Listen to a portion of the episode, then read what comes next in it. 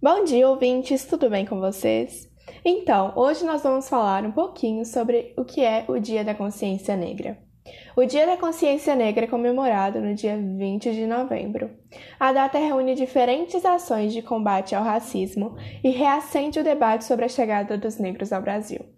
Para começarmos, vamos nos situar mais sobre essa história. A escravidão no Brasil iniciou-se no século XVI com o processo de colonização das terras brasileiras. Os portugueses passaram a cultivar cana-de-açúcar e, para isso, explorou a mão escrava.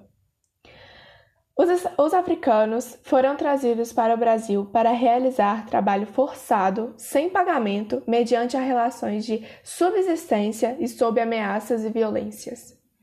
O trajeto dos escravos da África para o Brasil era feito em condições precárias, amontoados nos porões dos navios. Durante o trajeto, muitos homens e mulheres morriam e seus corpos eram jogados ao mar. Aqueles que sobreviviam à viagem eram vendidos no Brasil pelos comerciantes portugueses como se fossem mercadorias. O valor dos escravos era determinado pelo sexo, idade e condições dos dentes, tal qual se avaliavam os animais na hora compra. O preço dos escravos mais jovens, fortes e saudáveis poderiam ser o dobro daqueles mais fracos e mais velhos. Homens e mulheres pertenciam aos donos de engenho. Eles podiam ser vendidos, doados, emprestados, alugados, hipotecados ou confiscados. Como surgiu o Dia da Consciência Negra? Em uma pesquisa sobre a consciência negra, é importante saber que em 1978, ativistas do Movimento Negro Unificado, MNU, se reuniram em Salvador e acordaram que o dia da morte de Zumbi, 20 de novembro, seria celebrado como Dia da Consciência Negra. A ideia era usar a data para relembrar a luta dos negros escravizados que se rebelaram contra o sistema escravista da época. Quem foi Zumbi de Palmares? Nascido em 1665, Zumbi de Palmares comandou o Quilombo dos Palmares por quase 15 anos e liderou sua resistência de milhares de negros contra a escravidão. Ele chegou em Palmares com 15 anos de idade e assumiu o comando do Quilombo após a morte do antigo líder. Durante sua liderança, Palmares enfrentou diversas batalhas para defender o território e a liberdade dos negros do Quilombo.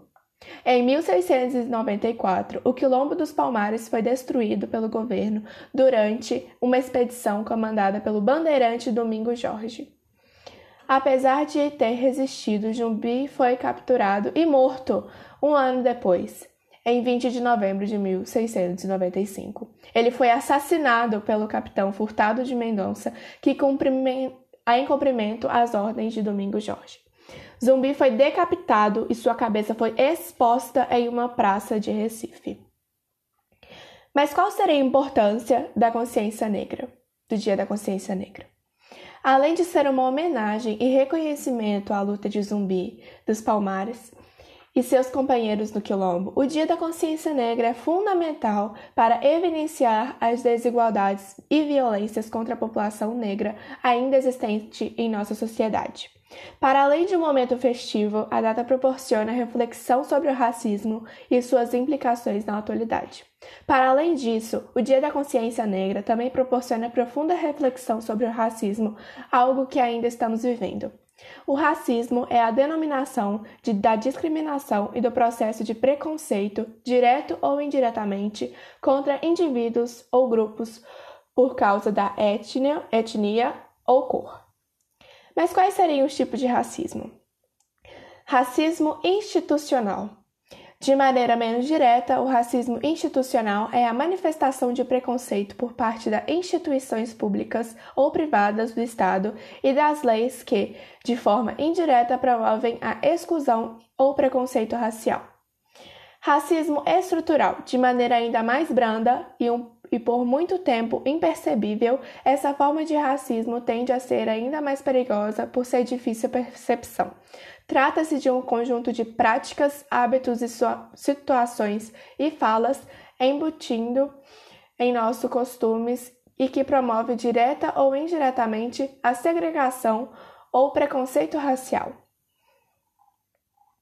Racismo reverso. Ultimamente, uma discussão que tem levado opiniões divergentes nas redes sociais e na mídia em geral é se existe ou não o chamado racismo reverso. Racismo reverso seria uma forma clássica de preconceito motivado pela raça, cor ou etnia, porém contra brancos, ou de negros contra brancos. Racismo na escola. Infelizmente, o racismo ainda acontece dentro das escolas, podendo manifestar-se de forma nítida e explícita ou de maneira disfarçada. Encontramos casos de discriminação racial cometidos por estudantes, por e servidores das instituições e por pai, pais e mães de alunos contra servidores escolares. Além disso, temos uma luta que se popularizou neste ano que se chama Black Lives Matter, que se consiste em Vidas Negras Importam ou Vidas Negras Contam. É um movimento ativista internacional com origem na comunidade afro-americana que campanha com, contra a violência direcionada às pessoas negras. Então, gente, esse foi o podcast de hoje. Espero que vocês possam ter tido um momento de conhecimento e reflexão sobre a importância do assunto e do Dia da Consciência Negra. Tenham um bom dia e espero que vocês tenham gostado. Obrigada!